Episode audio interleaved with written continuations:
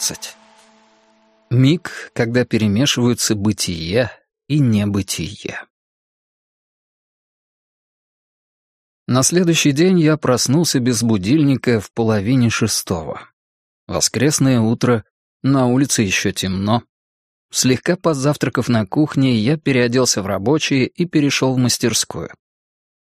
Посветлело небо на востоке, я погасил свет, распахнул окна, чтобы впустить в комнату бодрящий свежий воздух. Затем достал новый холст и поставил на мольберт. С улицы доносился щебет ранних птах. Ливший ночь напролет дождь изрядно намочил деревья вокруг. Дождь закончился незадолго до рассвета, и в тучах там и тут возникали ослепительные прорехи. Я сел на табурет и, потягивая горячий черный кофе, уставился на чистый холст. Мне всегда в ранние утренние часы нравилось смотреть на белоснежный холст, которого еще не коснулась кисть. Я называл это дзен-холст. Пока ничего не нарисовано, но там отнюдь не пустота. На этой белейшей поверхности, скрываясь, прячется то, что должно там оказаться. Стоит приглядеться, и столько возможностей, которые вскоре сведутся к некой действенной подсказке. Мне нравится тот миг, когда перемешиваются бытие и небытие. Но сегодня я с самого начала знал, что буду рисовать. На этом холсте я сейчас начну портрет того мужчины средних лет, что приехал в ресторан на белом Субару Форестере. Мужчина этот засел внутри меня и до сих пор терпеливо дожидался, когда я его нарисую. Так мне показалось. И мне нужно создать его портрет не ради кого-то, не на заказ, не ради заработка, для самого себя. Так же, как я рисовал портрет Мэнсики, чтобы припомнить смысл его существа, хотя бы его смысл для меня самого, мне предстояло как-то по-своему воспроизвести облик и этого мужчины. Зачем? Не знаю, но мне это было необходимо. Закрыв глаза, я увидел перед собой образ того мужчины. Я отчетливо помнил все, вплоть до мельчайших черт его лица. На следующее утро в ресторане он поднял голову и посмотрел прямо на меня. На его столике лежала свежая газета, кофе клубился белым паром. Лучи утреннего солнца, струясь через большое оконное стекло, слепили глаза — Ударяясь друг о друга, на столах брецала дешевая посуда. Эта картинка явственно раскрывалась передо мной, и лицо того мужчины начало выразительно меняться. «Я точно знаю, где и что ты делал», — говорили его глаза. На сей раз я решил начать с наброска. Встал, взял в руки уголь и расположился перед мольбертом, чтобы подготовить на чистом холсте место под лицом мужчины. Без какого-либо плана, совершенно ни о чем не думая, провел первую вертикальную линию, линию, определяющую центр, из которой будет исходить все остальное. Дальше я буду рисовать худощавое смуглое лицо мужчины. Его лоб прорезают несколько глубоких морщин. Волосы коротко подстрижены, местами пробивается седина. Похоже, человек он неразговорчивый и терпеливый.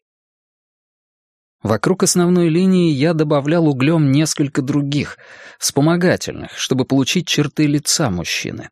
Отступив на несколько шагов, проверил эти линии, немного подправил и добавил новые. Очень важно верить в себя, верить в силу линий, верить в силу разделенных ими пустот.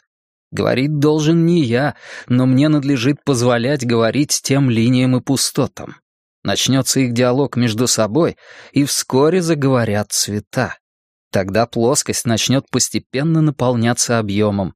От меня требуется воодушевлять все, оказывать всем им помощь.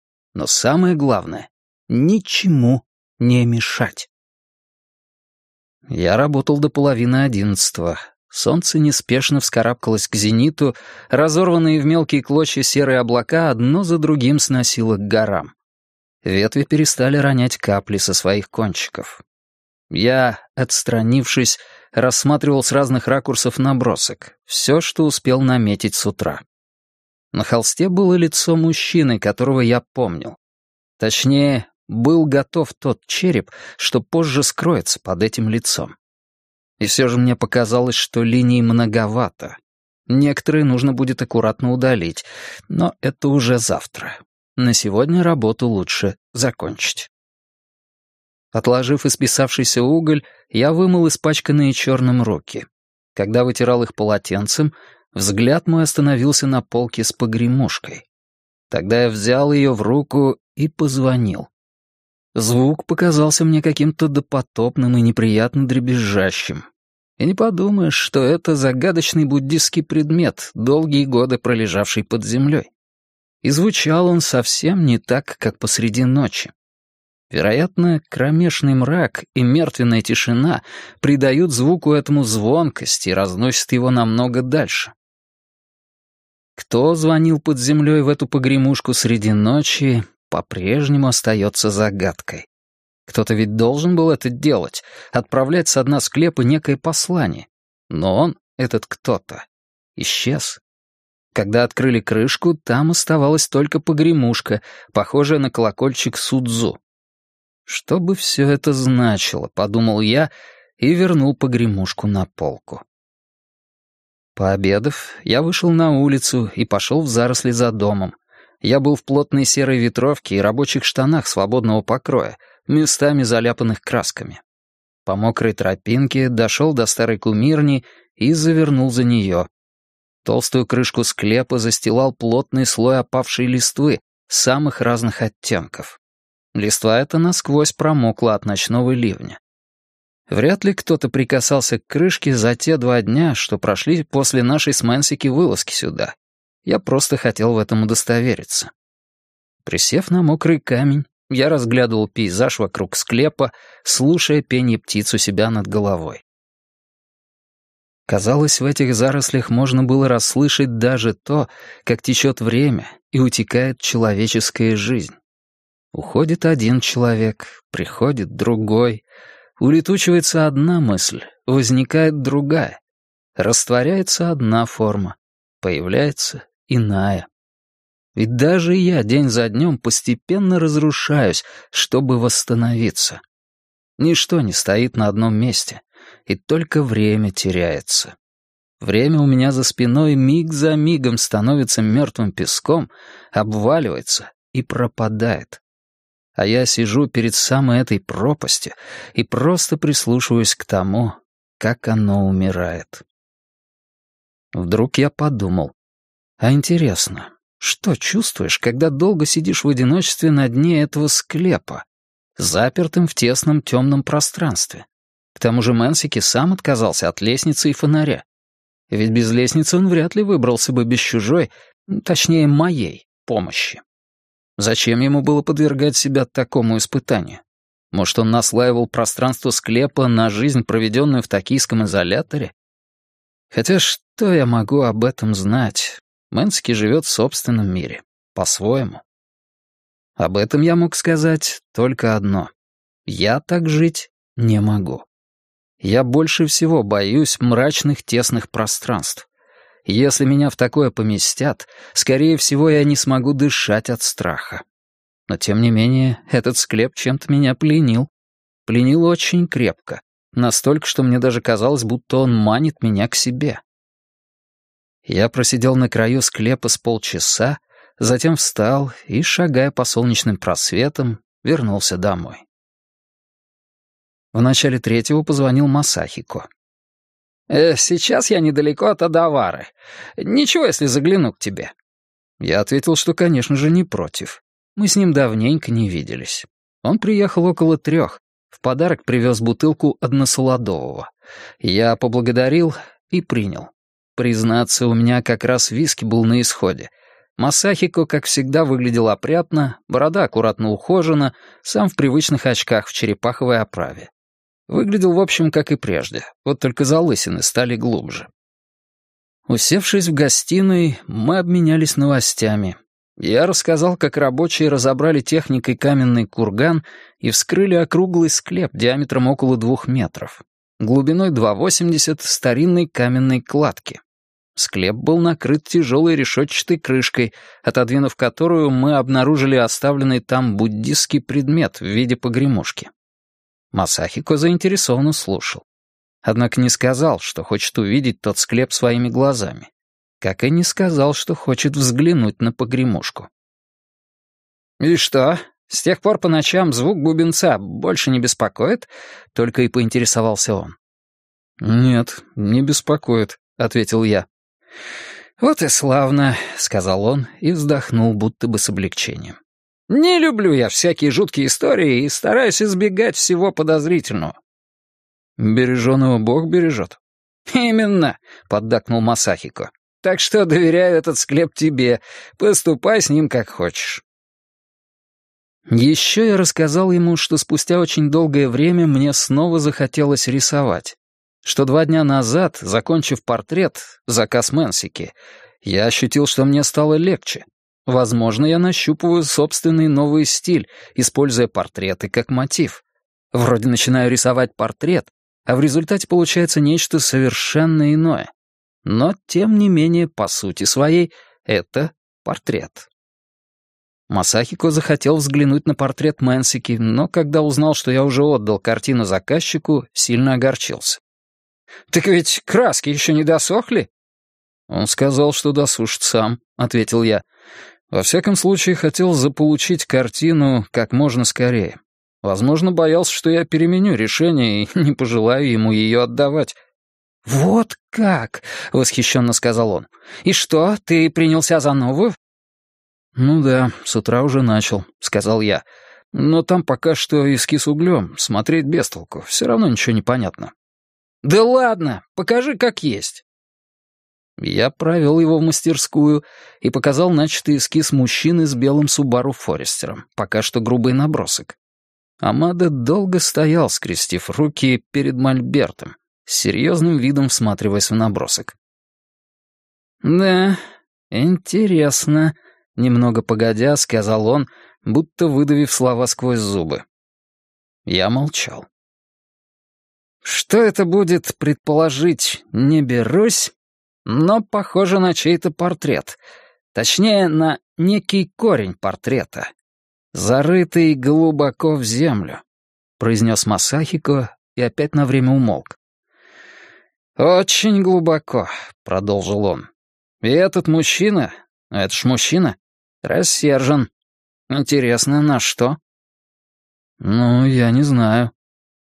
«Ты не знаешь», — монотонно вторил Амада. «Однако в нем кроется глубокий гнев и печаль, он не может выплеснуть гнев, и потому тот бурлит внутри него.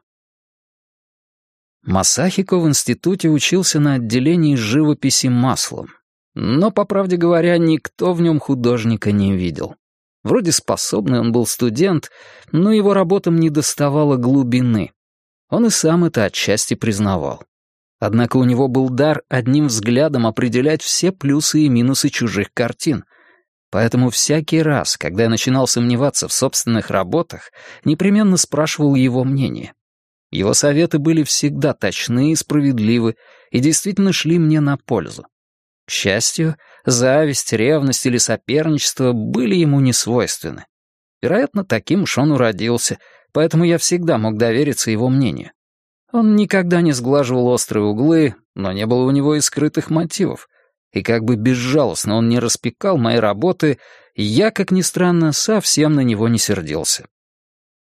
«Когда эта картина будет готова, покажешь мне ее, прежде чем отдавать, хорошо? Взглянуть хотя бы одним глазом», — попросил он, не отрываясь от холста. «Хорошо», — ответил я.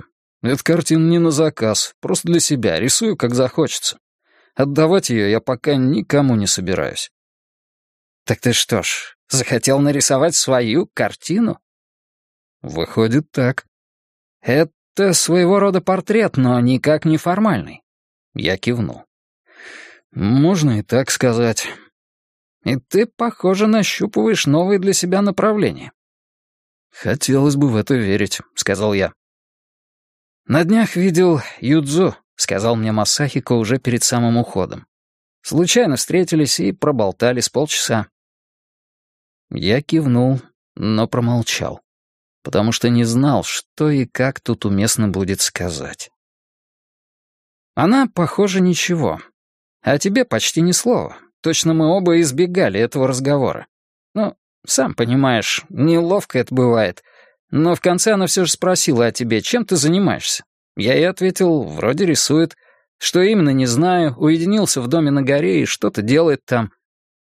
«По крайней мере, пока еще жив», — сказал я.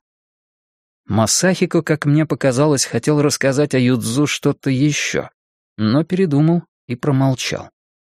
Юдзу издавна дружила с Масахико и часто обращалась к нему за советом. Вероятно, это касалось нас с нею. Так же, как я часто ходил к нему за советом по поводу картин. Однако Масахико мне ничего не рассказывал. Такой вот человек. Выслушивать людей выслушивал, но все, о чем они с ним говорили, оставлял у себя внутри.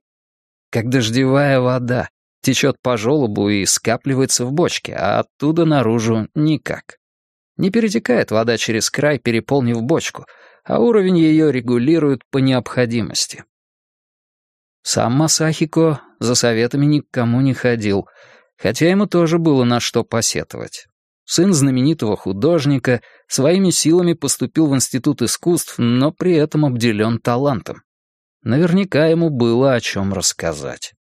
Но за все долгие годы нашей дружбы я не припомню ни одного случая, чтобы мне довелось услышать хоть какую-то жалобу из его уст. Такой вот он человек. «Думаю, у Юдзу был любовник», — решительно сказал я. «Под конец нашего брака она старалась избегать близости со мной. Я должен был заметить это раньше». Вообще я делился с кем-либо этим впервые, а до сих пор держал внутри себя. «Вот как», — только и сказал Масахико. «Но ты об этом, наверное, знал». Масахико ничего не ответил. «Разве не так?» — повторно спросил я. Бывают такие вещи, о которых нам по возможности лучше не знать. Могу сказать тебе только это. Однако, знаешь ты или нет, предстоящий результат почти одинаков. Разница лишь в том, как скоро это произойдет, внезапно или нет, и с какой силой раздается звоночек. Масахико вздохнул. «Да, похоже, ты прав, все так и есть. Хоть знаешь, хоть не знаешь, результат всегда один и тот же. Но даже при этом могу тебе рассказать далеко не обо всем. Я молчал. Тогда он сказал. Например, каким бы ни был результат, у всего непременно есть как хорошая сторона, так и плохая. После расставания с Юдзу тебе пришлось нелегко — мне очень жаль, что так получилось. Но в результате ты наконец-то опять начал рисовать. Нашел собственный стиль. Если задуматься, разве это плохо? А ведь он прав, подумал я. Если бы мы с Юдзу не расстались, точнее, если бы Юдзу от меня не ушла, я бы и теперь продолжал писать заурядные портреты, зарабатывая ими на жизнь. Однако то был не мой собственный выбор. Вот что важно, не забывать. «Старайся замечать хорошие стороны», — уходя сказал Масахико. «Может, это никчемный совет, но раз уж идешь по улице, не лучше ли идти по солнечной стороне?» «И к тому же в стакане остается еще одна шестнадцатая часть воды». Масахико рассмеялся. «Вот нравится мне в тебе эдакое чувство юмора». Я и не собирался шутить, но не мог в этом признаться. Масахико немного помолчал, а затем сказал. «Ты все еще любишь Юдзу?» «Ну, я понимаю, что должен ее забыть, но так прикипел к ней душой, что не могу оторваться. И почему так бывает?» «С другими не спишь?» «Если и сплю, то между ними и мной всегда присутствует Юдзу. «Ну и дела», — произнес он и потер лоб кончиком пальца. Похоже, он и впрямь не знал, что мне сказать. Затем сел за руль и приготовился уезжать. «Спасибо за виски», — поблагодарил я. Еще не было пяти, но небо заметно потемнело. В это время года ночи становятся длиннее. «По правде говоря, хотелось выпить вместе, но я за рулем», — сказал он. Как-нибудь посидим вдвоем, тогда и выпьем. Давненько мы этого не делали». «Да, как-нибудь», — ответил я. «Бывают такие вещи, о которых нам по возможности лучше не знать», — так сказал Масахико. Может, он и прав. Бывают и такие вещи, которых лучше не слышать. Однако не годится, чтобы человек жил вечно не слыша ничего. Придет время, и, как бы ни зажимал он себе уши, звук сотрясет воздух и проникнет в самое сердце. Неизбежно. Не нравится? Единственный выход — жить в вакууме. Я проснулся посреди ночи. Нащупал выключатель и зажег свет. Посмотрел на часы. Цифры на электронном табло показывали час тридцать пять. Послышалось, будто звенит бубенец. Вне сомнения, тот самый. Я приподнялся, повернулся в ту сторону, откуда доносился звук, и прислушался. Бубенец зазвонил опять. Кто-то тряс им под покровом ночи, причем звук был сильнее и звонче прежнего.